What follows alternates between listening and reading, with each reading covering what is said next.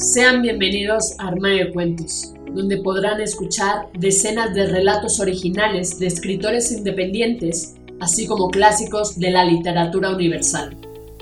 Sin más dilación, comenzamos.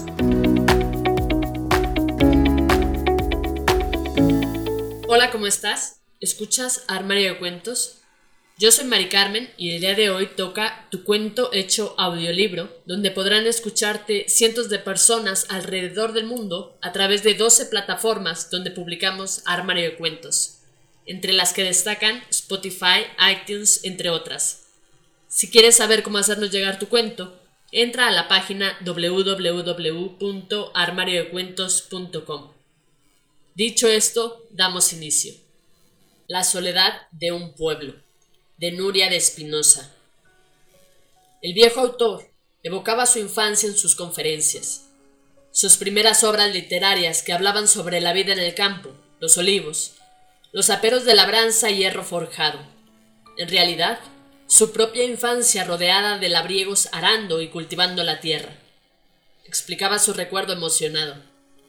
Las mujeres debajo del techado del porche tejiendo al amparo del sofocante calor, y cómo al anochecer la plaza del pueblo se llenaba de mujeres charlando tranquilamente, mientras los esposos jugaban una partida de cartas en la taberna y los niños correteaban alrededor de la fuente jugando al pilla-pilla. Añoraba aquellos días y el sosiego del pueblo. Las grandes urbes, decía, son un enorme altavoz del claxon de los coches, botellones, peleas, tráfico y la música de los que tampoco respetan el sueño de los demás. Por ese motivo no dejó el pueblo. Se sentía un poco triste porque ya quedaba apenas una docena de habitantes y estaba convencido de que cuando a todos les llegue la hora de dejar este mundo, el pueblo morirá con ellos. Las conferencias suponían para él una manera de concienciar a los jóvenes. No se puede perder la España pueblerina, la recogida, los olivos y cultivos, donde el aroma del café es intenso el olor de la madera en el fuego de las chimeneas es acogedor. En el pueblo se respiraba aire limpio sin contaminación. Un lugar en el que por las noches solo se oye de vez en cuando el silbato del sereno y el ladrar del perro que lo acompaña. Soy testigo inexorable de las noches y su silencio, continuó. Tras la conferencia, regresó de nuevo a su amado y tranquilo pueblo El Saladillo Siempre se preguntó el porqué del nombre, puesto que allí no había salinas. Los más ancianos comentaban que se le puso el nombre de un forastero que después de la guerra se instaló en el pueblo. Un hombre solitario, pero de gran corazón que reconstruyó casas, la escuela derribada durante la guerra civil y la iglesia quemada por los republicanos. Su nombre era Juan Salado Gómez, y por lo avispado y nervioso que era trabajando, a alguien se le ocurrió ponerle el mote de El Saladillo, y cuando falleció de una neumonía, los ediles decidieron por unanimidad cambiar el nombre del pueblo, La Parca, por el del Saladillo. Germán nunca se planteó marcharse por añoranza al olivar de sus padres. Ellos recogían la delicada cosecha y fabricaban aceite para toda la comarca. ¿Y qué aceite? Con ese punto que a él le gustaba, puro del primer prensado con la acidez justa. Su intenso aroma y su excelente sabor hacían las delicias de sus tostadas en el desayuno.